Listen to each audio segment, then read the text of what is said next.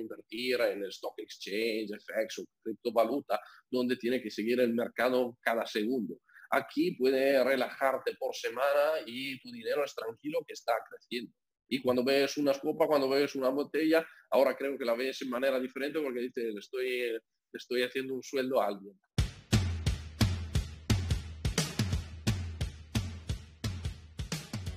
Hola, ¿qué tal? Soy Eduardo Cuenca y te doy la bienvenida a Breaking Wine, el podcast. Hoy te voy a presentar a Daniel Carnio. Daniel nació en Italia en una familia dedicada a la viticultura. Desde muy pequeño comenzó a interesarse en el mundo del vino. Daniel es titulado en Enología y Viticultura, diplomado Wine Set nivel 4, Master Wine por The Institute Master of Wine en 2020, Master Sommelier por Alma Academy de Italia y también ha sido juez internacional en prestigiosos concursos. Ha trabajado en restaurantes galardonados con estrellas Michelin y bodegas de vino de lujo. En 2014 fundó Oeno Group ofreciendo asesoramiento para invertir en el mercado de vino de lujo. Oeno Group ha recibido premios como la mejor empresa y la más confiable para invertir en vinos de lujo, tanto así que se han expandido y tienen oficinas en Nueva York, La Toscana, Múnich, Madrid, Burdeos y su matriz en Londres. Este episodio te servirá para entender qué son los vinos de lujo y por qué pueden llegar a valer tanto y sobre todo cuánto beneficio puedes generar haciendo una inversión. Recuerda que en los links de abajo puedes descargar la guía gratuita para entender el mercado de inversiones en vino de lujo o bien puedes visitar breakingwine.online barra invertir y ahí encontrarás toda la información. Una entrevista imperdible para entender el valor detrás de los vinos sin más, te dejo con el gran Daniel.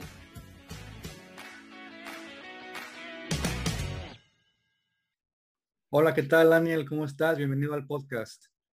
Todo bien, muchas gracias por, uh, por invitarme. Uh, es un honor. Uh, entonces, soy muy contento de hacer esta conversación, de discutir un poco sobre, sobre vino. Sí, la verdad es que ya veníamos planeando esto desde hace tiempo.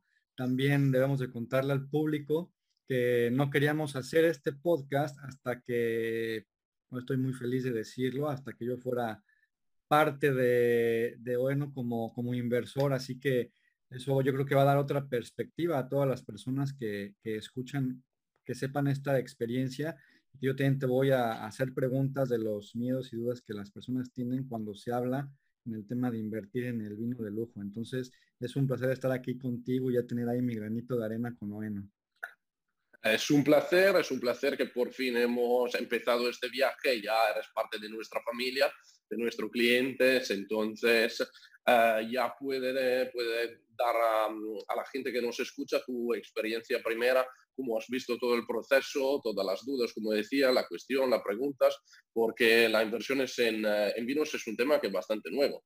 Ya existe de años, pero mm, aún en muchos países, como en España, como en Italia, son temas que son, eh, que son aún muy nuevos, así que yo creo que dar una experiencia de, eh, como tu experiencia de primer como cliente es muy, muy importante para la gente, para que entienda. Sí, claro, aparte con todo el boom que hay hoy en el tema digital, yo creo que mucha gente se ha intentado acercar también a todo este rollo de inversiones y trading y el mercado, que ya hay hasta aplicaciones, ¿no? Que puedes estar invirtiendo en tres segundos, que a veces yo creo que mucha gente juega más a, apostar que a invertir y analizar.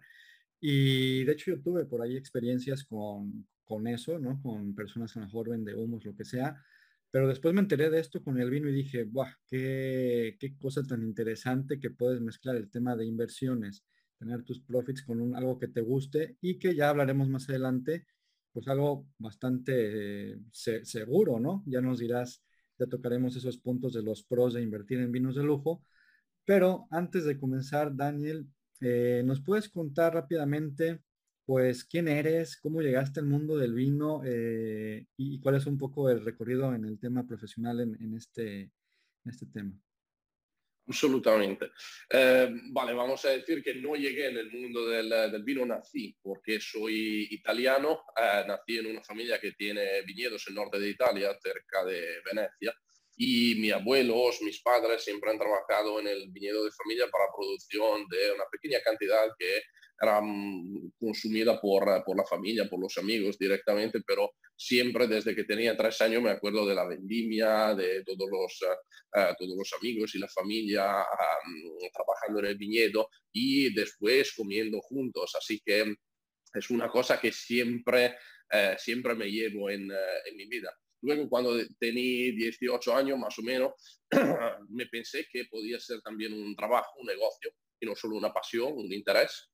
Así que me inscribí a la um, Universidad de Enología y Viticultura. Eh, la razón por qué hablo um, español es porque estudié por casi dos años en Andalucía y en la Universidad de La Rioja y me gradué en Italia. Entonces soy enólogo, hice una experiencia como enólogo en una empresa de, Italia, en una de las mejores en, Montalcino, con eh, Soldera, que es uno de los vinos más prestigiosos de, Italia, un producto de elección. Entonces, desde joven empecé a trabajar con vinos de gran nivel, con vinos de inversión, vamos a decir. En ese caso, con una perspectiva de producción más que de inversión, pero siempre a contacto con eso. Luego hice todos los cursos de cata en Italia, como curso de sommelier, y eh, también en Inglaterra con la Wine Spirit. Eh, eh, pasé unos cuantos años en el programa de Master of Wine también. Y em, vamos a decir que me gané experiencia también en la restauración. Trabajé en el restaurante Estrella Michelin en Italia y aquí en Londres, donde vivo desde más o menos ocho años. En 2015 fundé la empresa después de trabajar en, otra empresa de inversiones de vino haciendo portfolio análisis.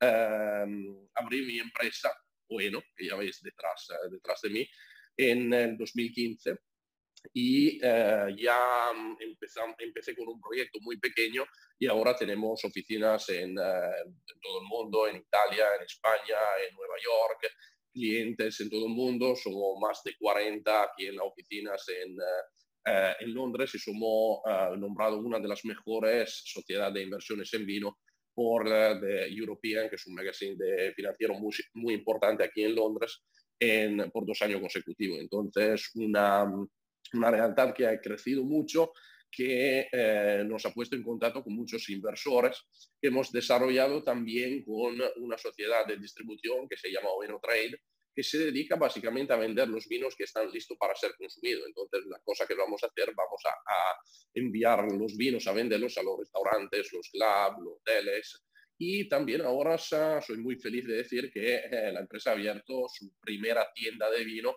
un negocio muy prestigioso en una de las zonas más, uh, más famosa, más importante y más rica también de Londres, en la City, el, el corazón, uno de los dos corazones financieros de, de, Londres del trading y estamos en Royal Exchange con nuestra pequeña tienda con una selección increíble de los mejores vinos del mundo. Así ya ves un poco mi, mi excurso en el mundo del vino y también se, eh, es muy eh, attached a la, a la, empresa también hoy. Y, todo esto ha sido también eh, muy rápido porque eres muy joven, Daniel. Muchas felicidades por todo. Muchas gracias. No me siento tan joven, pero no soy tan viejo, vamos a decir así. O te, o te, ves muy conservado por todo el vino que has de haber probado desde los tres Porque tu primera copa... Muy bien conservado. Tu primera copa de tu primera vez que probaste el vino, ¿qué edad tenías? Ah, más o menos tenía seis años, creo. Así que empecé captándolo porque siempre con mi con mis padres, con, mi, con mis familias, siempre tenían la botella de vinos para, todos los días cuando comíamos juntos.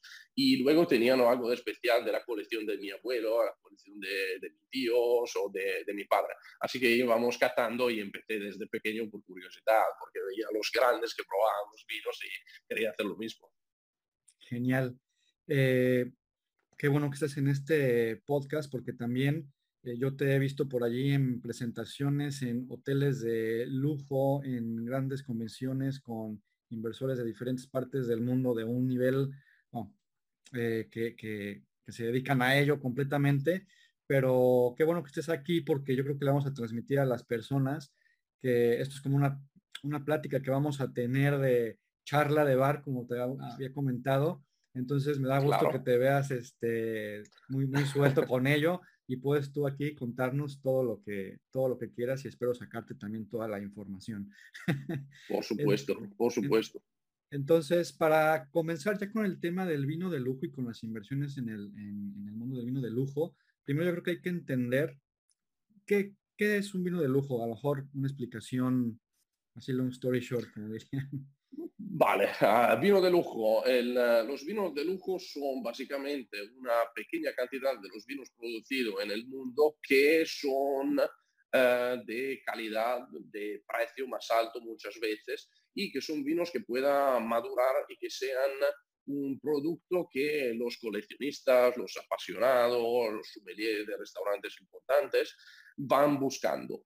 Entonces, no son los vinos que vemos todos los días, son los vinos que cuando queremos celebrar alguna cosa, cuando queremos, um, no sé, tratarnos con, uh, con, un regalo, con algo importante, vamos a tomar una botella de vino que es más prestigioso y más raro también. Una de las características muy importantes de los vinos de lujo, de los vinos de inversión también, es que estamos hablando de un porcentaje que es muy pequeño. Por, por darte un dado más o menos, una, estamos hablando por los vinos de inversión de un 1% de la producción global. Entonces, un trozo muy, muy, muy pequeño de la, de la producción global que um, hace millones, millones de hectolitros, pero en este caso estamos hablando del top. Solo un 1% del vino que se produce en el mundo se puede considerar como vino de lujo por las diferentes características. Una de ellas comentaste, por ejemplo, que son vinos, vinos raros, ¿no? Difícil. Mm, Vamos a producción poca. Exactamente. Para, para mí, vinos de lujo, vino de, de inversión especialmente, un por ciento con lujo puede um, expandir un poco el, el, porcentaje, pero estamos hablando de un trozo muy, muy pequeño de la, de la producción global. Son los vinos que, um, vamos a decir, que compra hoy a 100 y va a vender el próximo año a 110, 120, el precio va subiendo porque son más raros. La gente lo va bebiendo, entonces son uh, van subiendo de precio. Sí, también en un documento que tienen ustedes de bueno, el brochure, que de hecho si las personas van en el link que se encuentra abajo, podrán descargarlo introduciendo ahí eh, sus, su, sus, datos para que yo les envíe personalmente esta ficha. Eh, vayan abajo al link a descargarlo. Y hay una frase que me llamó mucho la atención que dice, 100 libras invertidas en el mercado del vino de lujo en 1952 valdría actualmente 420 mil libras. Esa misma inversión en el mercado de valores actualmente va, valdría 100 mil. O sea, ahí ya estamos hablando un poco la diferencia y los pros de invertir en vino que en algún otro instrumento de... Exactamente. Ahí, vamos a decir, lo ves uh, en una manera increíble porque eh, cuando hablamos de los vinos de los años 70, los años 80 también, son, uh, estamos hablando de producto cuando fueron metidos en el mercado en esos años, estaban muy baratos, entonces subían de precio en manera increíble. Ha pasado a mucha gente que se han encontrado con colecciones increíbles de, vino en propia casa porque los abuelos, los padres coleccionaban esta botella que compraban, que salía muy cara, pero hoy en día son uh, algo que tiene un precio increíble, con miles y miles de, de euros, básicamente. Así que um, ya te das cuenta de cómo la inversión en vino va subiendo, pero Um, hoy en día siempre tenemos un crecimiento sobre la, la performance, sobre el precio de, lo, de, los vinos y tenemos que, que, tener en consideración el hecho que el mercado también es mucho más grande. Hay mucho más consumidores de vino de lujo. Eh, si te piensas, por ejemplo, en, en Asia, en China, hay mucha gente que ha sido introducida al consumo de vino y ahora tienen muchísimo dinero para comprar algunos de los mejores vinos del mundo. Entonces hay más eh, demand, pero la producción es bloqueada. Porque, por ejemplo, algunos vinos que tienen un viñedo particular de, eh, de, calidad increíble no pueden producir más porque no pueden doblear el viñedo, vamos a decir. Solo, solo tienen cierta cantidad al año Exactamente. y es al único que se tiene acceso. Exactamente. Si quiere, si quiere subir la cantidad, la cosa que vas a hacer va a hacer nuevo vino, pero puede ser que no vas a tener la misma cantidad. Entonces, una cantidad que es bloqueada, vamos a decir, por una producción, por un factor natural, la calidad del viñedo, porque cuando estamos hablando de vino de lujo, de vino de inversión, estamos hablando de vino de eh, calidad y la calidad como, uh, como en primera se hace en el viñedo. Entonces tenemos, necesitamos uva que sea ah, de, calidad increíble para hacer un buen vino. No podemos hacerlo en la bodega. Genial. Eh, ya entrando más al tema de la inversión en, vino de lujo, la gente se ya estará preguntando, ¿cuánto se puede llegar a, ganar? ¿Qué beneficios hay en invertir en vino? Ah, vale, hay, beneficios diferentes. Ya te he dado más o menos un dato. Estamos hablando de un 10% de crecimiento por, por año.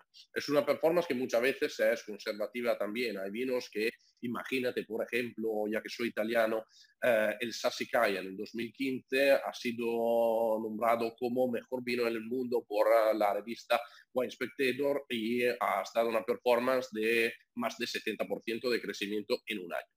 Entonces, 10% es una performance buena, muy interesante, extremadamente competitiva con algunos de los assets tradicionales que te ofrecen, por ejemplo, el banco, pero em, también puede ser mucho más, vamos, a decir. Otros beneficios que hay para mí es que estamos hablando de un producto que es tangible es tan tangible que puede, puede vértelo, puede consumirlo, entonces puede disfrutar de tu, de tu inversión, que es una cosa que siempre mis inversores están muy interesados en hacer porque quieren probar la calidad ya que ya que se pueda consumir. Es un beneficio muy importante, no de beberlo, pero de, poder, de tener el control. Entonces, la cosa que puede hacer, puede venderlo cuando quieras. Nuestro inversor, por ejemplo, es el dueño del, del vino. Nosotros podemos guardarlo en un almacén fiscal, así que la calidad, la maduración va a estar perfecta. Pero es el cliente que vas a decirme, Daniel, eh, estoy de acuerdo contigo, voy a escuchar tu consejo para vender estas botellas o sabes que estoy muy interesado, los otros negocios me van bien, quiero, quiero consumirla, quiero que me la envíes en mi casa, la voy a beber con mi familia. Entonces, eso es, un hecho muy, muy importante porque además de la performance que tiene, hemos hablado de 10%, tiene el control también que puede decir, voy a vender, necesito dinero, lo voy a sacar. Y también una cosa que es muy importante es la ah, safety, la seguridad que vamos, que vamos a tener con este producto. Ya hemos hablado antes de cuánto, ah, cuánto es limitada la producción, el 1%. Entonces, ¿esto qué vas a donar al inversor? Vas a, donar, vas a meter al inversor en una posición de invertir en un producto que hay en, en cantidad muy pequeña. Si pasa algo en los otros mercados, la gente siempre estará bebiendo vino de lujo, porque siempre habrá gente que podrías consumir esas cantidades muy, muy pequeñas de vinos. Yo lo explico con una frase muy célebre de eh, Napoleón eh, Bonaparte, que decías que eh, quería celebrar su victoria bebiendo, bebiendo vino, bebiendo champaña especialmente, y también consolarse para su derrota. Derrota, exactamente. Entonces siempre había razón para beber, para beber bien, vamos a decir. Eso para decir que vas a donar mucha seguridad, porque siempre con la producción tan limitada habrá mercado por, por estos vinos. Y mm, el último beneficio que es muy importante, muy interesante, es también que muchos, muchos países es uh, tax free, porque es una venta ocasional de un producto de colección, entonces vamos a decir que tus que tus 10% que te ha ganado con, uh, con la inversión te lo vas a quedar en el bolsillo.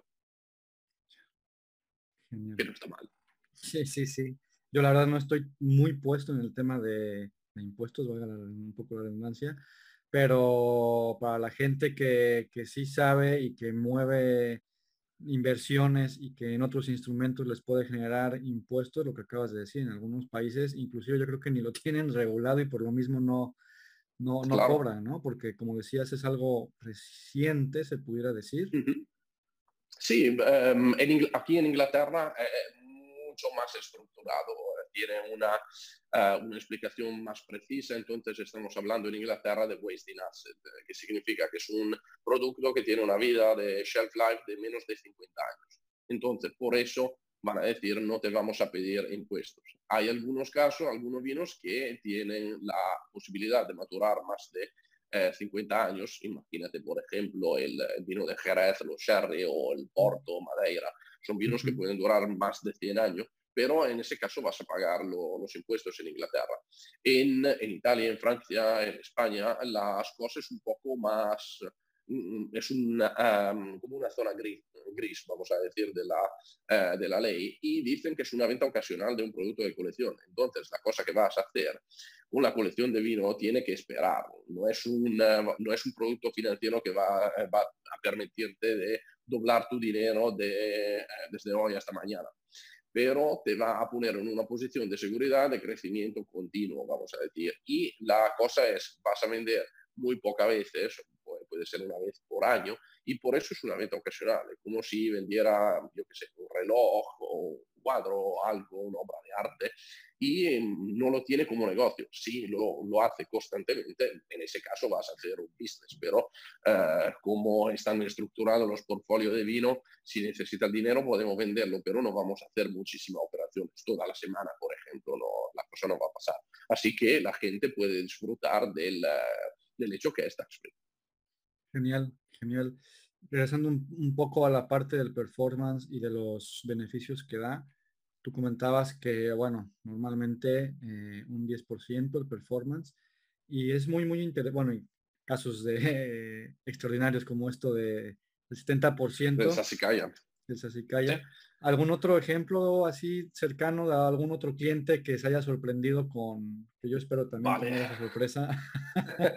vale, es que tiene, que tiene muchos vinos en tu portfolio que puedan eh, que puedan dar uh, muy buena sorpresa. Vamos a decir, para ti puede ser una sorpresa porque yo cuando hablo del producto de inversión siempre quiero ser uh, conservativo, entonces no voy a decir que pueda hacer claro. performance increíble, pero ya con algunos vinos de alguna bodega nos esperamos performance que son más del 10%. Eh, muchas veces eh, tenemos la posibilidad hoy en día, ya que la empresa ha crecido en manera eh, importante, de, em, de eh, buscar y de comprar vinos que son muy raros. Estamos hablando, si hay tres botellas, nosotros tenemos una o dos, tres botellas en el mundo. Entonces, esas son botellas que eh, no podemos ni, eh, ni decir qué performance eh, vamos a, vamos a obtener, porque si, por ejemplo, vamos a vender en, en una subasta, en Christie's, en Sotheby's, eso puede ser increíble. Pero puedo decirte, hay marcas de, diferente, de diferentes zonas, como Italia, hemos hablado del um, Sassicaia, que es un super Tusca, entonces vinos de Toscana. Hay muchos vinos, por ejemplo, de La Rioja, que trabajan muy bien como performance, como Artadi o los vinos de Contador, de Benjamín Romeo. También nombres que son más populares como Vega Sicilia, Pingus, eh, producto de Álvaro Palacio para quedarnos en España. Y luego vinos de California también. Están, uh, están teniendo éxito en el mercado que es muy, muy importante. Para no hablar de los tradicionales vinos de Burdeos y de Borgoña especialmente, que tienen performance increíble y producción, especialmente por la Borgoña, muy pequeña. Así que eh, ahí vemos las performances que son de realidad y también tomar en cuenta que también, por ejemplo, es como si fueran ¿no? pues obras de arte y tal, que si con la bodega sucede algo o con el bodeguero, el, el enólogo, afecta, bueno, no afecta, beneficia al, al, vino como la parte de la puntuación que comentaste o inclusive en alguna situación que a lo mejor el bodeguero o el enólogo llega a, a fallecer, lo que sea, entonces ese vino se revaloriza. Se revaloriza vale, eh, eh, en ese caso, por desgracia, vamos a decir, pues va a subir de precio, muy, eh, en manera muy importante, pero para mí un factor que es siempre muy interesante es la, la natura, porque el clima nosotros no podemos controlarlo. Entonces, lo que va a pasar, si vamos a tener una vendimia increíble, en ese caso las, uh, las puntuaciones que vamos a tener de los críticos y las performances que vamos a obtener muchas veces son uh, muy, muy altas, como en el caso del Sassicaia. Nadie murió eh, solo han tenido una, una añada fenomenal. Entonces, 2015 y 2016 por el mismo vino también. Y con otros vinos le pasa igualmente. Por ejemplo, en Burdeos, en 2005, 9, 10, 15, 16 fueron añadas fenomenales. Entonces, con una performance un poco más en largo plazo, pero vamos a tener una, uh, un crecimiento muy, muy importante. También tiene que tener en consideración que eh, las añadas muy buenas la gente, los coleccionistas y también los restaurantes quieren comprar el vino. Entonces, porque la añada es fenomenal, son eh, preparados a, pagarlo, a pagarlos más. Entonces, el coleccionista, el inversor, va a sacar más dinero. Y ya hablaremos más adelante del proceso, pero ya es a donde ustedes entran a hacer todo ese movimiento de a quién se lo venden y, a cuánto, ¿no? Claro. Eh, para cerrar un poco esta parte de los beneficios en porcentaje, por ejemplo, eh, ahora también está muy de moda, aquí en, España sobre todo he visto, la, hay inclusive muchísimos cursos sobre hacer inversiones en una, se, se llama cartera permanente, ¿no? Que esto fue de Harry Brown por los 80 allá en Nueva York y que nunca ha perdido en el paso del tiempo, no se moja tanto, pero él dice que al menos va a terminar el año eh, con un 4% arriba de la, de la inflación. Y eso se ha cumplido desde los años 80 y es como lo más seguro que hay para, para invertir.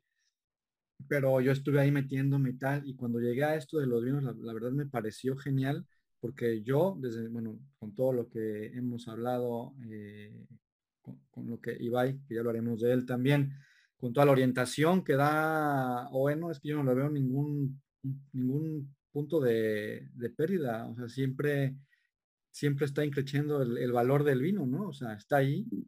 Más o menos sí. Eh, como todas las inversiones, yo quiero ser muy directo, muy transparente, como todas las inversiones hay riesgos, no es que no, no hay riesgos con el vino.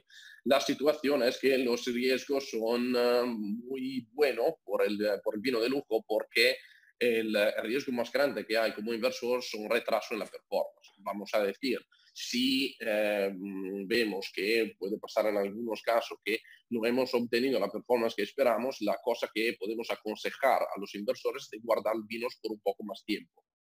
La situación es perfecta porque con los vinos que estamos hablando son vinos de lujo de gran maturación. Entonces, si lo quedas en la, bodega a madurar, va a subir de precio aún más. Así que eh, la situación es perfecta.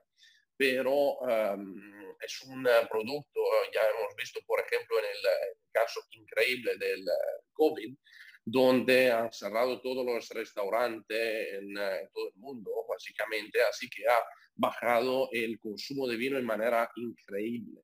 Em, ha, tenido un, eh, efecto el, el, COVID sobre, la, sobre el mundo del vino eh, muy drástico y em, han, eh, han, habido bodegas que han subido una pérdida increíble de dinero por la, la falta de venta. Con los vinos de inversiones, de inversiones, con los vinos de lujo, estamos hablando de una posición diferente porque ha, pasado un cambio de la habitud de los consumidores. Mm, la gente consumía vino en restaurante, ahora lo consumía uh, en casa, pero siempre iban bebiendo, siempre iban bebiendo vino de, uh, vino de calidad. Y la, gente se ha dado cuenta también que comprando vino con, en una tienda online se ahorraba mucho dinero porque eh, le costaba mucho menos que eh, comprarlo en un restaurante dos o tres estrellas Michelin en una gran ciudad donde el precio va a ser muy alto. Entonces, las cosas que hemos visto, hemos visto performance un poco, un poco más baja comparado a los años pasados, pero siempre creciendo. Y ahora con el mercado que se va abriendo, estamos viendo performances que son mucho más buenas y vamos subiendo de, de precio de manera increíble porque hay una revitalización también del mercado, hay excitement y la gente quiere comprar, quiere beber, quiere beber en el restaurante y los restaurantes también tienen que eh, comprar otra vez los vinos que no tenían, que muchas veces han, vendido directamente a su, su cliente o enviado en casa. Entonces, sí, es un mercado que es muy, muy seguro, muy seguro, pero la situación que le va a dar esa seguridad para mí es el, es el hecho que es un mercado basado sobre un vino, eh, un vino que ha una producción muy pequeña. Genial, perfecto. Yo creo que ya terminamos este, este, este bloque, un poco de los beneficios. Y ahora me gustaría pasar a la parte del control y la transparencia para, para, el inversor. Se escucha todo muy bien, pero sabemos que también existen muchos fraudes hoy en día y más online porque es muy fácil montar una web, ponerla bonita, inclusive poner una persona detrás de un teléfono como soporte eh, y de qué manera la persona puede estar tranquila con, con Oeno de que no sea todo esto una simulación. Por supuesto.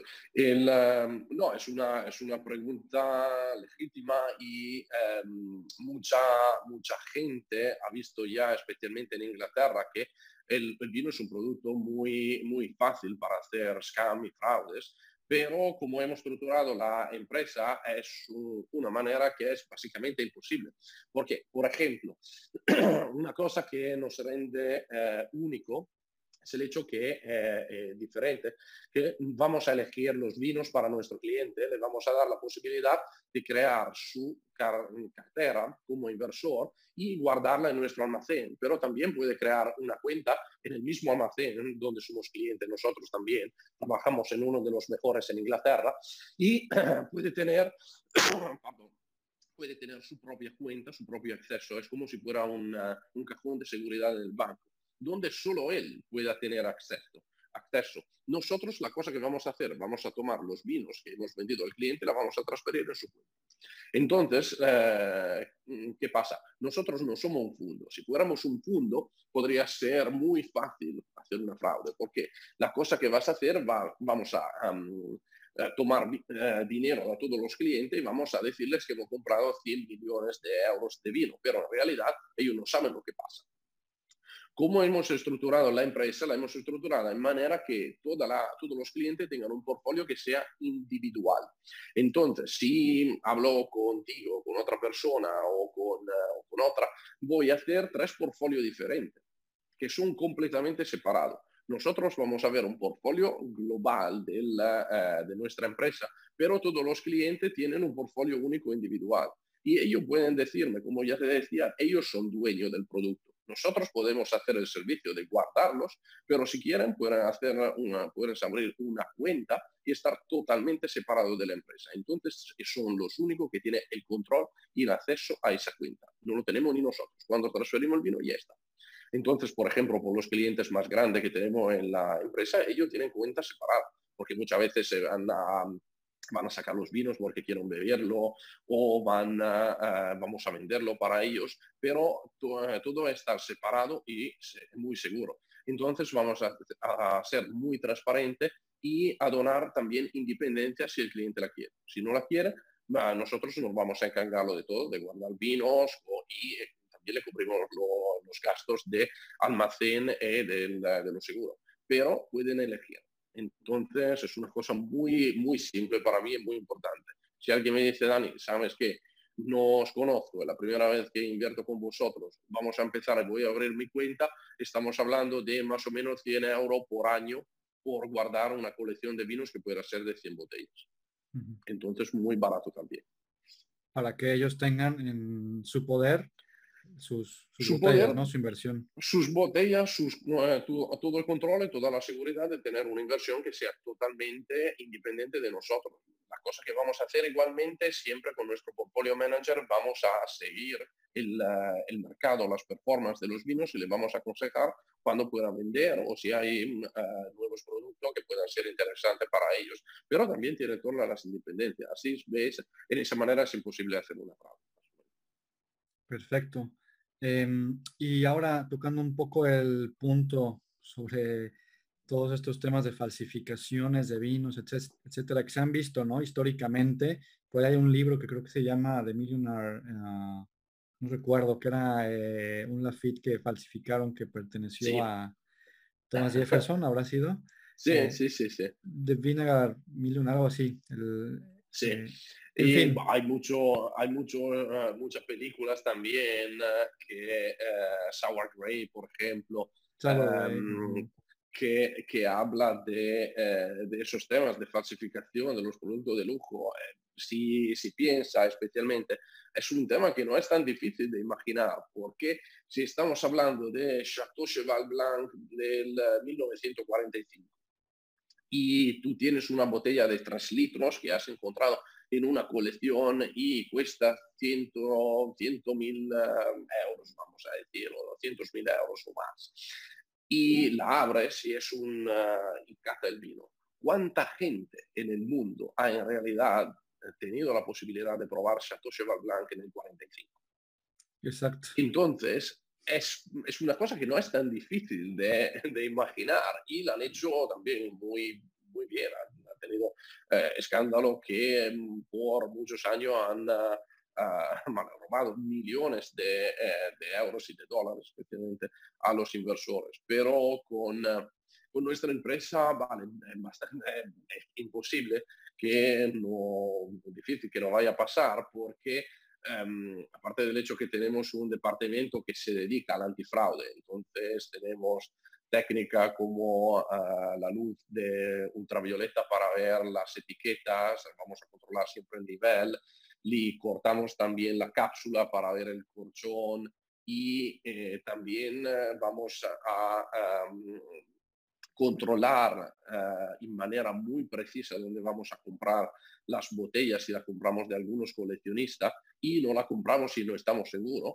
pero por la mayoría de los vinos, los vinos um, salen de la bodega. Entonces, en ese caso es imposible, básicamente. A, mí especialmente me gusta mucho comprar vinos de la bodega porque van a estar guardadas por nuestros inversores en los almacenes la del bodeguero y la nuestra. Estamos hablando de, la, de, dos mejores sitios probablemente en el mundo para guardar vinos, así que la maduración va a estar impecable. Y una cosa también que nos da mucha seguridad es encontrar productos que no hayan movido demasiado en el, eh, en el mundo. Entonces, estamos, con el vino estamos hablando de un producto vivo, de un producto que es delicado. Entonces, eh, tiene que ser manejado y guardado en una manera muy particular. Una cosa es tener un producto que ha salido de bodega y se ha sido guardado en un almacén. Otra es comprar un producto en el mercado que por 10 años ha dado la vuelta por el mundo desde uh, Burdeos, Londres, Nueva York, Río, Londres y Hong Kong y luego uh, otra vez a Londres. Muy diferente. Si todos los transportes son perfectos, cosa que vale, es un poco increíble, pero siempre no va a ser la misma cosa. Así que eh, nuestra, nuestra empresa trabaja muy bien con, directamente con, con, bodegas y con coleccionistas que uh, hayan una proveniencia que, esté, que sea segura. Así que podemos vender productos que no tengan problema ni de falsificación ni de uh, alteración durante la mientras que madura.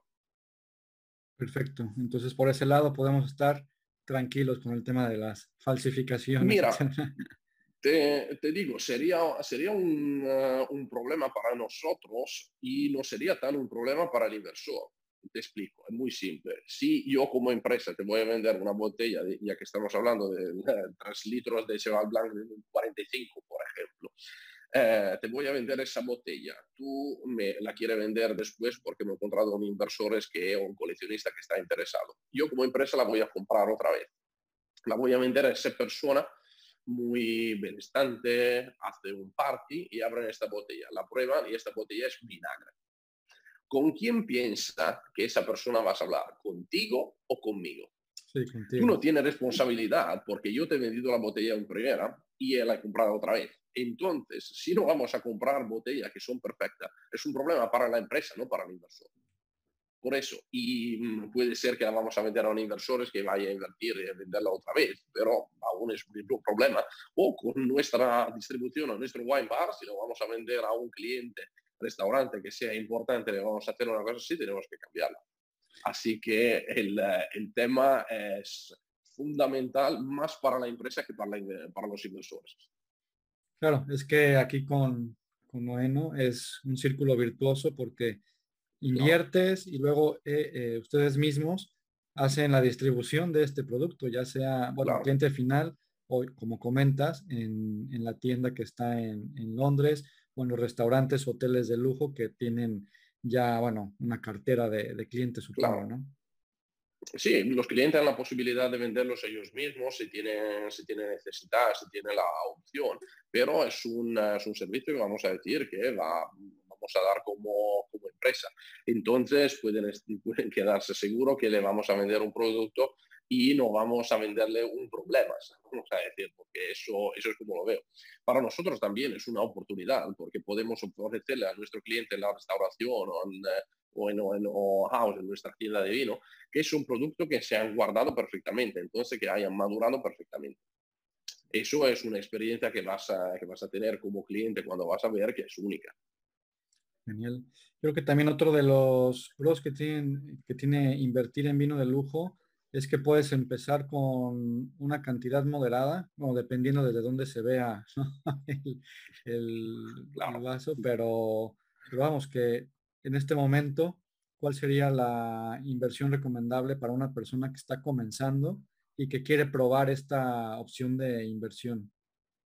Mira, nosotros como inversión ah, para empezar aconsejamos una, una cartera de 10.000 euros más o menos, pero tenemos muchos inversores que quieren probar, quieren testar el agua, vamos a decir, y empiezan con, como, como 5.000, con la mitad. Entonces es un nivel de inversión que es muy accesible a mucha, gente. Así que si, piensa, eh, si piensa, no bajamos de los 5.000, porque es una situación donde no puede estructurar bien el portfolio. El, ejemplo perfecto sería más o menos alrededor de 10.000, allí puede, puede diversificar, vamos a decir, la, las inversiones un poco como si fuera una cartera de stock. Así que vas a, ah, vas a invertir en productos que son ah, diferentes, eh, de diferentes zonas, de, puede ser de botella de diferente tamaño, eh, una botella normal de 750 o una botella de litro medio, 3 litros. Así que podemos ser más flexibles, uh, distribuir los riesgos y optimizar las performances. Y, y, también con esto se tiene una distribución geográfica de la inversión, ¿no? Que de las personas que estén escuchando, si le dan ahí suscribirse o, o seguir a, en Breaking Wine, seguir a Breaking Wine, estaré subiendo en el futuro la, el performance de la cartera que, que hicimos con Oeno y por ejemplo en mi caso me metieron una diversificación del 28% en, en Borgoña, 15% en Italia, 6% en Napa, 42% ahí en, en, Australia y un 9% en, en, España. Está muy interesante. ¿Tú cómo la ves, este, Dani? ¿La puedes analizar así rapidísimo para que la gente sepa, inclusive que a lo mejor mencionar un poco los vinos que eligieron y comentarle a las personas ¿Por qué fue que le echaron ojo a esos, esos vinos? Yo, si quieren, claro. Eh, también eh, cuando pongan sus, si me mandan un correo en, el formulario que está debajo, en el link, van a recibir eh, el brochure de, de Oeno con todos los datos para que aprendan sobre los vinos de lujo. Y también después, si me escriben, yo les mando mi portafolio para que se los comparta. ¿Te parece, Dani, si hacemos eso? Ah, perfecto, así que todo el mundo va a tener un ejemplo concreto de, eh, una cartera real, de, una cartera de inversión. Para mí, mm. viendo tus portfolios, la cosa que me, que me, sube al ojo inmediatamente es la diversificación que tiene en los precios de la botella. ¿Eso por qué? Por ejemplo, em, como estrategia de inversión, especialmente durante, durante el COVID, hemos cambiado un poco, porque antes trabajamos con vinos muy, muy caros un producto de lujo exclusivo y que compraban los coleccionistas. Pero viendo la habitud de las costumbres de los consumidores a tomar vinos en casa, mucha gente busca vinos que sean más baratos también. Y con la, uh, los restaurantes que están abriendo otra vez, hay necesidades de vinos que sean más baratos. Así tenemos en tu cartera algunos vinos que son muy accesibles de precios. Estamos hablando como um, bajo de los, 15, de los 15 euros por botella. Siempre estamos hablando de precio no al detalle, eh, pero um, vinos que en un restaurante pueden encontrar como uh, 60, 50, 60 euros por botella. Luego subimos a vinos como Hill of Grace, eh, eh, que es una, de las mejores botellas de, eh, de, Australia, en ese caso estamos hablando de más de 500. Entonces, lo que, lo que hemos hecho, no solo eh, hemos creado una cartera con diversificación sobre eh, las diferentes zonas de, de, producción, pero también como precio del, del vino. Entonces, si algo va a pasar, que la gente va consumiendo vinos que sean más caros, tenemos opción, más barato, tenemos opción también. Así que vamos a diversificar y a ponerte en una situación que es optimal para, uh, para las inversiones en cualquier caso. Um, las cosas que puede ver son, por ejemplo, la diferente marca, la diferente zona, como ya le, les comentaba. Nosotros siempre en, uh, en alguna zona no solo vamos a poner la atención en, en cualquiera bodega, pero vamos a trabajar con algunas de las mejores marcas, las mejores eh, bodegas y chateau de, eh, del área geográfica donde, donde estamos hablando. Entonces, por ejemplo, en tu caso tiene una colección de diferentes, de diferentes vinos de Enske, que es una de las mejores bodegas de, eh, de Australia.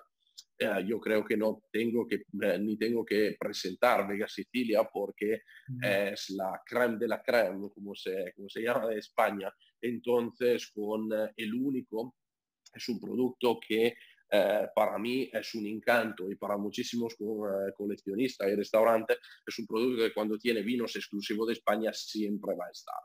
Entonces, ya ves el prestigio, el prestigio estamos hablando de mejores top 10 o, top 5 de, de, España. Luego, eh, aquí lo ves, la diversificación que hemos hecho en, em, en Borgoña con vinos que son muy diferentes bajo de los 15, 50 y 160, eh, pasando por los 70 también, eh, euros por botella. Así ves la flexibilidad que te dan las Borgoñas. Las Borgoña es un mosaico increíble de viñedo diferente, así que hay, solo tienes que elegir donde quiera probar Pinot Noir Chardonnay de eh, diferentes características. Así que es un producto que es perfecto para inversores. Pequeña cantidad y características únicas por cada viñedo. Así que em, en ese caso vamos a, aprovechar de la situación que no hay mucha producción y que algunos vinos son más baratos y algunos son, más caros. Así que los más baratos son vinos que son más listos para el consumo si podemos pensar a una inversión que es más, em, más rápida, vamos a decir. Entonces le vamos a vender después de un año, un año y medio. Eh, cosa diferente por los vinos que son más caros, como tiene un 2019 Chambertin, en ese caso es un vino que puede guardar para más tiempo. Así que ves, es una estrategia para diversificar un poco toda la posición del inversor sobre diferentes temas. Em, precio, eh, zona, em, tiempo, de, tiempo de la inversión. Así que le vamos a dar eh, una estructura muy diversificada. Luego seguimos en Italia con Castellari y Castellina y Soli di San Nicolò, que es un ejemplo de los mejores, más tradicionales vinos de Em, de la Toscana. Un vino que te da la posibilidad de ser bebido de joven, pero también es increíble si lo vas a guardar en el tiempo. Y así es una misma posición vas a tener con Philip Togni, que es uno de los grandes eh, productores de, eh, de California. La California, por ejemplo, es una, una, zona que ha tenido mucho, mucho éxito en los últimos años porque tienes vinos que han características de poder ser consumido de joven y también cuando están muy maduros, cuando tienes 20 y 30 años. Es un poco una particularidad, son vinos que son accesibles, no, no tienen una madera que es demasiado fuerte, no te dan ese gusto en la boca que es demasiado seco, pero son muy afrutados, muy eh, complejos con una característica más de notas primarias, fruta, flores, y luego, después de muchos años, de 10, 20, 30 años, van a desarrollar notas que son diferentes, como de de piel, de sentores de especia también, y va a ser un encanto. Entonces puede utilizarlo en ambos casos y por, eh, por la posición del inversor puede estudiar el mercado y ver cuál, eh, cuál es la posición mejor, eh, mejor y también la necesidad del inversor. Si me dice, Daniel, mira, necesito vender ese vino de ese Cabernet Sauvignon de Philippe de joven podemos utilizarlo para tener una buena, una buena opción, pero podemos olvidarlos también en almacén y venderlos después de muchos años con mucho éxito. Genial. Y también comentar que en la cartera y en la opción que, que, envían viene un tiempo recomendado para optimizar la inversión de cada vino que estuvo comentando Daniel. Viene, eh, bueno, la recomendación de uno, dos años, tres, cuatro o, o más, ¿no? Para optimizar esto. Sí, vamos a decir que em, para nosotros es muy, eh, muy interesante el servicio que vamos a dar a los inversores, un servicio que es hecho a medida. Entonces, si me dice, Daniel, necesito una inversión que sea a largo plazo, entonces quiero hacer un portfolio para mis hijos, hijos que tienen 5 o 6 años y quiero que vayan a disfrutar de la, de la venta de los vinos cuando tienen 18 en ese caso, las cosas que vamos a hacer, vamos a estructurar un portfolio con vinos que puedan madurar en el tiempo. De toda forma, si hablamos con otro inversor y me dice, eh, Daniel, a mí me gusta invertir en el stock, en uh, criptovaluta, entonces algo muy rápido, con más uh, riesgo, podemos crearle un portfolio que no tenga mucho riesgo, pero que también se pueda mover en menos de un año, un año medio. Así que con, con esa selección que le vamos a dar, le vamos a dar más o menos una indicación sobre el tiempo. Es decir, que mm, el problema no vas a hacer si te vas a, como ya te comentaba en el caso de Philip Togni, pero podría ser por cualquiera de los vinos que tiene en el, en el portfolio, más o menos. Si te olvidas de, los eh, de la mayoría de los vinos por 5 o 10 años, no le pasa nada, solo suben de precio. Así que vamos a darle una indicación por, por cómo vemos la performance mayor, con el mayor resultado en el mercado.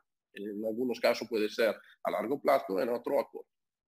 Genial, genial. Y yo espero que también los vinos que tengo aquí en, cartera se vendan mucho por afuera, porque supongo que entre más escaso sea, mi cartera va a subir también más, ¿verdad? Absolutamente. Una, ha tocado un tema que es muy importante la liquidez en el mercado. Lo más la gente va a disfrutar de ese vino, más tu botella guardada en el almacén va subiendo de precio. Entonces, con, uh, con los vinos de que estamos hablando, estamos hablando de uh, marca, de chateau, bodegas que son muy prestigiosas. Entonces, um, tienes el problema que no hay bastante muchas veces, no que hay demasiado. Entonces, sí, va a estar en una posición muy tranquila. Sí, ahí hay una, cuando estaba haciendo el curso eh, diplomado de sommelier, el que nos impartió el módulo de Francia, vivió muchos años allí y nos contó alguna vez que fue a un pueblo en Francia y llegó a una tienda, la tienda de la bodega, donde vendían un vino que le gustaba mucho, un vino también de prestigio. Y oye, ¿cuánto cuesta? No sé, por decir un número, 100. Ah, perfecto. Regresó a los dos, tres días porque ya se iba de vuelta donde él vivía. Y oye, este, a ver, aquí están los 100, dame una, ¿no? No, ya vale 150. Oye, pero ¿por qué si me habías dicho 100? Es que ya se vendieron todas y nada, me quedan claro. dos, ¿no? Entonces, es un poco ahí también el... Más o, menos, más o menos sí, si las botellas desaparecen del mercado, es un mercado que es controlado para, ah, para la disponibilidad y la, la demanda también de, la, los consumidores. Así que, que vas a ver, si muchas botellas tiene y mucha marca tiene, son muy prestigiosas, son muy consumidas, en ese caso el precio va a subir. Genial. Eh, haciendo un poco el camino y el proceso de, de, inversión, es tener el primer contacto con ustedes. Un ejecutivo de cuenta, un broker, en este caso conmigo fue eh, Ibai, que se portó fenomenal, que responde todas las dudas y bastante paciente se hace una propuesta de portafolio, ¿vale? Dependiendo de la inversión que se quiera hacer. En este que te la envían, la analizas y bueno, se da el go, ¿no? Para, hacer la transacción, etcétera. Ya tienen el, vino. ¿En qué momento, eh, o mejor dicho, cómo puedo estar tranquilo de que en algún momento el vino eh, no se echa a perder, por así decirlo, ¿no? El famoso eh, oye, pero ¿cómo me aseguran que cuando lo saquen y vendan no está hecho a perder? ¿Tienen, ¿Qué controles meten? Eh, Nosotros, cuando, vamos, cuando vamos a vender el vino, el cliente ya ha firmado el contrato, de, eh, que es un contrato de, em, básicamente, no mucho de servicio, es como de nosotros le vamos a donar el producto. Entonces, el follow-up después de la venta es porque nosotros eh, queremos nuestra comisión que es del 10% del provecho. Entonces, por, eso trabajamos. Y eh, les vamos a, a, crear también un certificado de origen y de propiedad para cada inversor. Entonces, cada inversor, cada vino tiene su certificado, así que eh, también tiene un, papel que dice que ha comprado esas botellas a ese precio contra el precio, de, precio del mercado, vamos a decir y en cualquier momento pueda, pueda sacar su, inversión, vender y en cualquier caso está protegido. Así que cuando va a firmar el contrato, hacer la transferencia, ya va a ser eh, inversor y sus vinos están ya reservados para él y son guardados para él si quiere, lo vamos a, instruir nuestro almacén para hacer la transferencia en su ¿Y cuándo identifican el momento propicio para la salida del, del vino? Ustedes están monitoreando todo el, tiempo. ¿Cómo, ¿Cómo, es un poco el proceso? Vale, eh, eso es muy simple, vamos a decir, muchas veces o a través de la distribución o directamente en el mercado, vemos que las performance mm, han dado muy buen éxito, entonces vamos a contactar los clientes a través de nuestro portfolio manager y le vamos a decir si quieren vender. En ese caso le vamos a ofrecer un precio y vamos a hacer un contrato de brokerage. Así que el cliente va a encargarnos de la venta y eh, nosotros vamos a comprar el vino con el precio que eh, hemos um, hablado, contratado con, con el cliente inversor y luego le vamos a vender con, uh, uh, directamente las botellas. Si la tenemos nosotros, muy fácil porque ya la enviamos directamente nosotros, si la tienes en su cuenta, tiene que enviar un correo electrónico, llamar al almacén uh, fiscal y e instruir sobre la transferencia de nuestra cuenta y luego nosotros la vamos a, la vamos a transferir al cliente final. Pero muy simple. Genial. Y para terminar el proceso, me, van a decir, oye Eduardo, ¿sabes qué? Eh, el lote de Henschke, por ejemplo, tiene un precio de salida de esto, ¿quieres vender? Sí, no, se da el sí. Y luego aquí, ¿cuánto se debe de pagar a Oeno por toda la, la gestión, por todo el almacenamiento? ¿Cómo es eso? Como como te comentaba, nosotros tenemos una exit fee, entonces eh, pedimos una, eh, una, performance, em, performance fee que es el 10% del provecho. Entonces, si vas a ganar 100 libras, nosotros solo, eh, solo pedimos 10. más o menos un por ciento de la inversión y las cosas que es interesante el hecho que vamos a pedir cuando vamos a vender, no cuando vas a entrar en el, en el, mercado. Así que vamos a decir, todo el mundo está en el mismo barco. Si ganamos más cuando vamos a vender, ganamos más nosotros también como empresa. Yo creo que eso, la verdad, es algo que está genial porque es como si fuera una, una sociedad y, y al inversor lo dejan completamente tranquilo de decir, yo creo, o sea, OENO va a hacer todo lo posible por sacar más beneficio porque la comisión va a salir de eso, ¿verdad? Claro, claro, absolutamente. Entonces, sí, es una cosa que hemos, mm, hemos hablado y las vemos de, los puntos de vista del inversor. Es algo si alguien me ofrece un producto y me dice, eh, Daniel, mira que vas a tener una performance fee cuando salga, eh, antes que pagarme un 10% como hace otra empresa, eh, cuando vas a invertir, es una situación que es muy diferente. Genial. Eh, para las personas que nos están escuchando en el otro lado del charco, como decimos, allá en Latinoamérica, Estados Unidos o en cualquier otro continente que no sea el europeo, también pueden invertir estas personas en cualquier parte del mundo tenemos clientes ya en todo el mundo, como ya te comentaba, tenemos oficina también en Nueva, eh, en Nueva York, pero sí, nuestro cliente tiene acceso a nuestro servicio en, eh, en cualquier, cualquier lado. La cosa que es interesante es que el mercado de, de Londres, en Inglaterra, tiene acceso a un mercado de venta global y también a mucha liquidez en el mercado. Por eso aconsejamos siempre de guardar los vinos aquí en Inglaterra, por ejemplo hay mucho wine merchant inglés que tienen también eh, una, otra oficina, por ejemplo, en, China, así que compran el vino desde nosotros y luego lo van a vender en China ellos mismos. Así que van, eh, van a estar en una, los inversores, los clientes, van a estar en una posición de tener la posibilidad de guardar el vino en un mercado donde hay mucha eh, demanda, mucha liquidez sobre, sobre los vinos que pueden vender más fácilmente. Genial.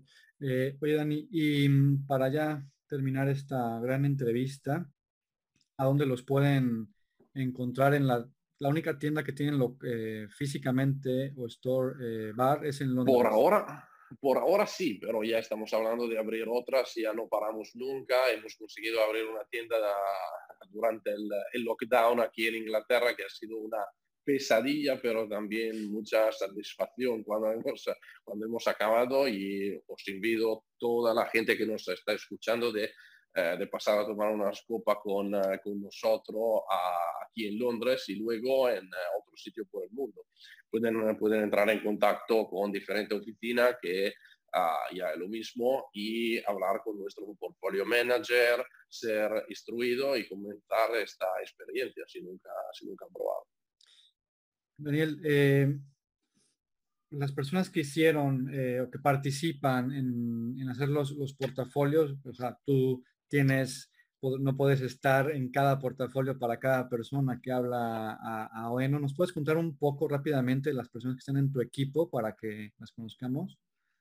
Vale, el, eh, el perfil eh, de, la, de, la, persona del, del departamento vino del Wine Team es, eh, es increíble.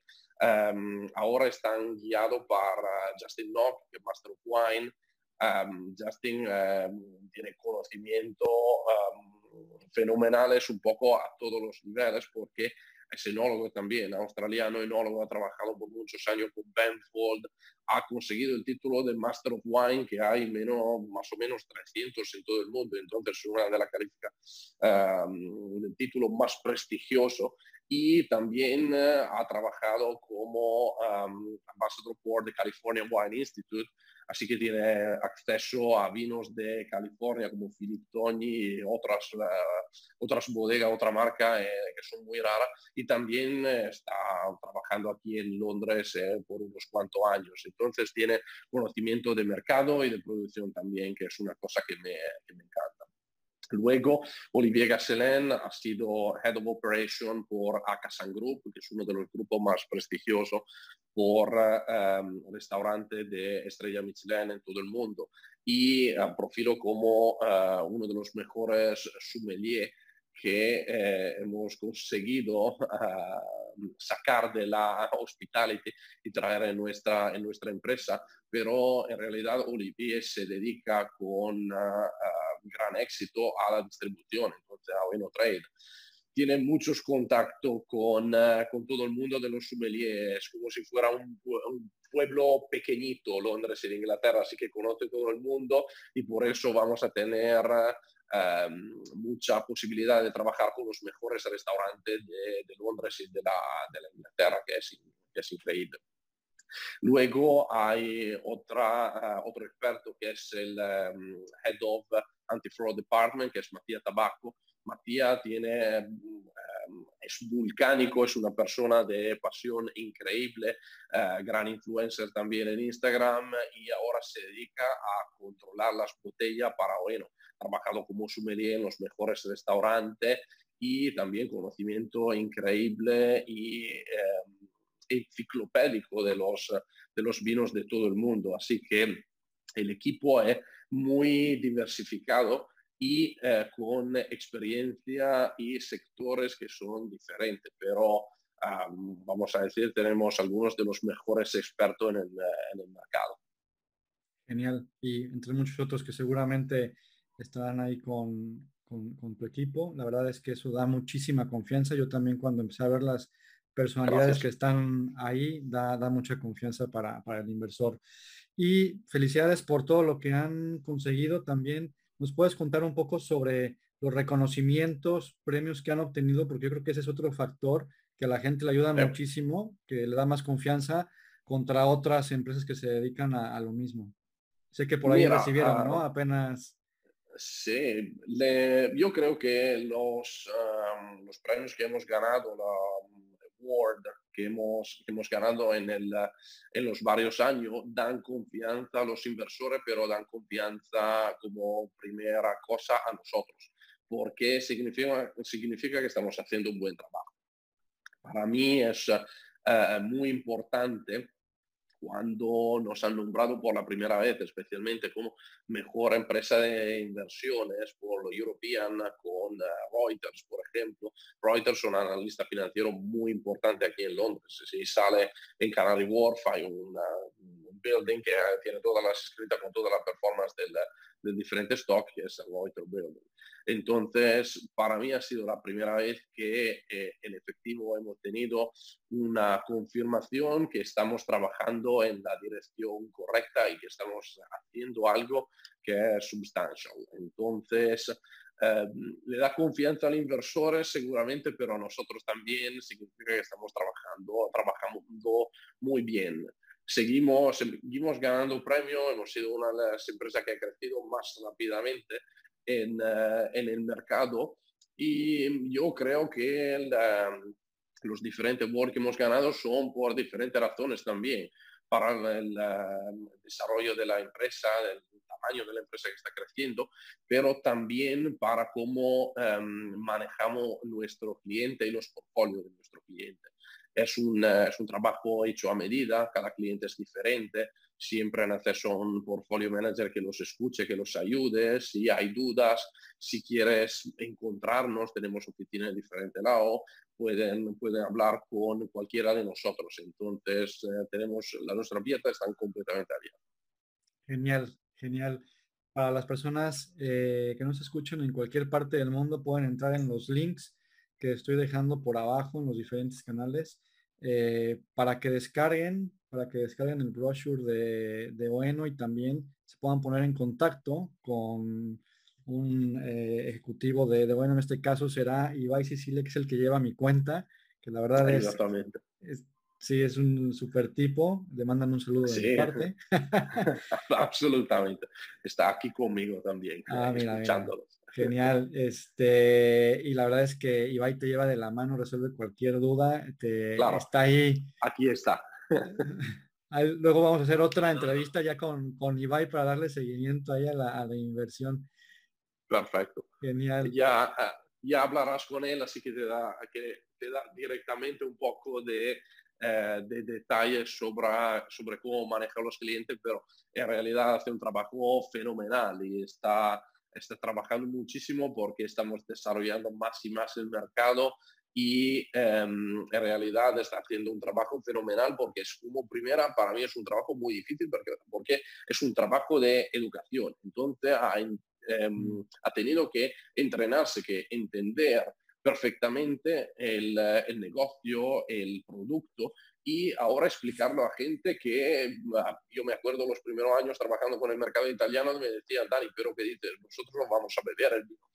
Así que, así que es algo complejo, pero no, en serio, trabajamos, trabajamos muy bien, somos uh, súper contentos de él y de muchos de, todo nuestro, nuestro portfolio manager, pero uh, sería, sería un placer para la gente que nos escuche entrar en contacto con él, seguro hará un trabajo fenomenal. Genial. ¿Algo más que quieras agregar, Daniel, a las personas que están dudando ahí o que quieren poner un pie en este mundo como para animarlos? Yo si puedo darle un consejo que es una cosa más importante porque hemos hablado de la liquidez, es acabar de guardar botellas, sacar el corcho y tomar una copa ahora mismo, ya que, ya que verás, tenemos que beberla así que el precio sube. Entonces hay muchas veces que se guardan, se guardan, se guardan por muchos años, pero no, disfrutar y luego podemos invertir también en ese producto fenomenal sacar dinero y luego disfrutar también. Es un producto que da mucha seguridad, que, que da también el tiempo para, ah, para disfrutar con nuestra familia. Invertir en vino no significa em, buscar otro trabajo, como invertir en el stock exchange, FX o criptovaluta, donde tiene que seguir el mercado cada segundo. Aquí puede relajarte por semana y tu dinero es tranquilo que está creciendo. Y cuando ves una copa, cuando ves una botella, ahora creo que la ves de manera diferente porque dices, estoy, estoy haciendo un sueldo a alguien. Exacto. Sí, sí, y como dices, tiene la tranquilidad del producto, ¿no? Porque hay personas, por ejemplo, con el tema del Bitcoin que están locos, ¿no? Se vuelven locas las personas con el Bitcoin y un día se levantan y vieron que se desplomó todo por completo porque, no sé, Elon Musk dijo algo en su Twitter y ¡pum! Exactamente. No, eh, eso es para mí la tranquilidad que tiene. Eh, mira, si estuvimos haciendo esta charla 40, 30, 40 años antes, mi cliente sería completamente diferente. Persona muy rica, muy benestante, que mm, em, tenía colección en castillo, en palacio de lujo, en apartamento increíble y se bebían las botellas. Hoy en día lo que pasa, la volatilidad que, tiene, que tienen los mercados tradicionales como stock, eh, el cambio de valuta y criptovaluta especialmente, son uh, alucinantes. Imagínate, por ejemplo, por mí ha sido increíble, ¿eh? Cristiano Ronaldo en una conferencia mueve dos botellas de Coca-Cola y dice beber agua. Y el título de Coca-Cola baja en el mercado el, el mismo día. Increíble. Con, eh, con, el vino Cristiano Ronaldo puede ser que, ah, oye, Cristiano Ronaldo especialmente consume muy bien. Aquí se ha gastado, me parece, 30.000 mil uh, libras en, dos botellas. Rijaye, me parece Petrus. Así que estamos tranquilos con él también. Nada más. está bien. Oye, Perfecto, Daniel, pues un gran abrazo. Espero verte por allá, por Londres o aquí en San Sebastián, para echar un claro. pincho y un vino, ¿verdad? Ahí va. vale, ya, ya, seguramente si estoy allí o si tú estarás acá, acabamos bien tomando muy buena copa. Perfecto, muchas gracias un por placer. tu tiempo. Un placer, gracias a ti y que todo pase un buen día. Genial. Adiós. Gracias. Muchas gracias por llegar hasta el final y recuerda visitar el link donde podrás registrarte y recibirás un PDF con toda la información que necesitas saber para invertir en vino de lujo con Oeno Group. Si te gustó el capítulo voy a estar muy agradecido si me ayudas a difundir el mensaje para que le llegue a más personas y quién sabe, tal vez puedan invertir en vino de lujo. Te espero en Instagram como arroba BreakingWineMX, Twitter, YouTube y Facebook como Breaking Wine. Un abrazo hasta donde estés.